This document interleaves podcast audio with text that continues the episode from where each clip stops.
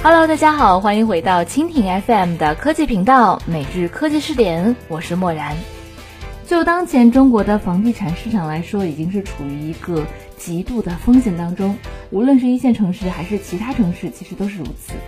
住房投资者绝不可以以过去的经验来看，而是要看未来中国房地产市场会发生什么。只有这样，投资者才能做出正确决策。那么今天的每日科技试点，默然就和你一起来关注，当前楼市处于极度高风险中。每日科技视点，每日科技视点，关注信息科技的点点滴滴。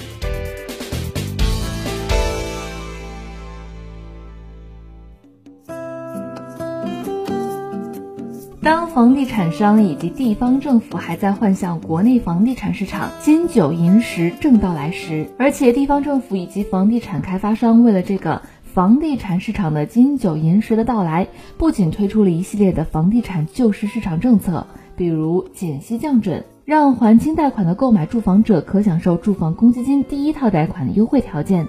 以及对公务员、教师购买住房者采取各种优惠条件等。而房地产商则准备许久推出更多的住房来迎接今年的房地产市场的金九银十的到来，但现实则给他们了一个始料未及的回应。今年的房地产金九时期已经过半，数据显示，八月份的数个对房地产市场优惠政策，并没有让疲软的房地产市场走上金九之路。中原地产的数据显示，九月份前两个星期，住房的成交量除了上海比八月份同期有小幅上涨。广州持平之外，北京和深圳大幅下滑了百分之二十二点二和百分之二十三点四。还有数据显示，九月一号到九月十五号，北京房地产市场住房成交面积环比下降百分之十四，比上海环比下降了百分之十八，而广州和深圳环比分别下降了百分之二十六和百分之二十二。也就是说，从五月份以来，表现为最好的国内一线城市的房地产市场。不仅没有出现房地产开发商和地方政府所希望的金九，反而一线城市的房地产市场销售全面下降。如果说国内一线城市的住房市场都守不住了，那么国内其他城市的房地产市场能出现金九的景象吗？其实，国内房地产市场为何会出现这种情况？即便是一线城市，最为核心的问题还在于中国的房地产市场目前完全成了以投资为主导的市场。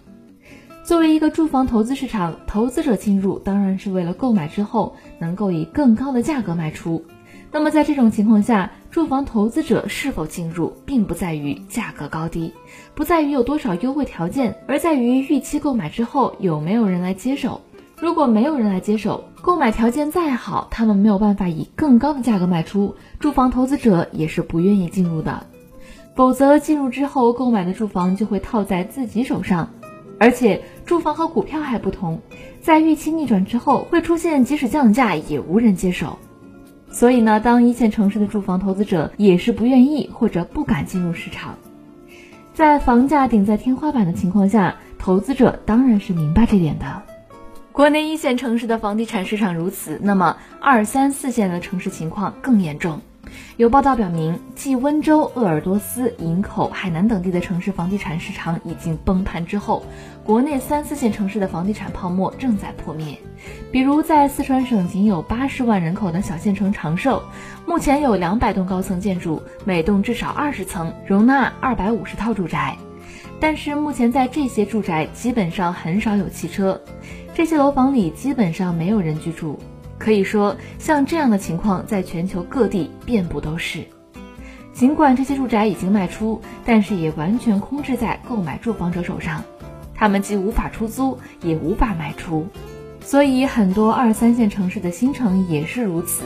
一个又一个的成了死城。可以说，只要这些住房没有投资价值，中国这些城市的房地产泡沫肯定会破灭，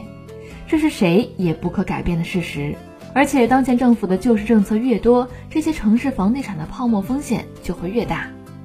最近，国人也应该注意到了，澳门房地产的泡沫已经在破灭。要说澳门的土地稀缺性、澳门的国际化以及面对中国的富人市场，比中国的哪一个城市都要好。但是，它的赌业一出问题，房地产投资一转向，房价立即在短期内下跌了百分之三十以上。而且这种下跌会没完没了，什么时候结束都是不确定的。所以，就当前中国的房地产市场来说，已经是处于一个极度的风险当中，无论是一线城市还是其他城市都是如此。住房投资者绝对不可以以过去的经验来看，而是要看未来中国房地产市场会发生什么，这样投资者才能做出正确的决策。好了，关于这个话题，我们就说到这里，感谢你的收听。如果你喜欢我们的节目，可以点击屏幕上的星星来收藏我们的节目。默然在声波的这边依然非常感谢你的关注，同时呢，你的观点、意见和建议也可以通过微信的公众账号“直播互联网”来和默然联络。每日科技视点，每天不见不散。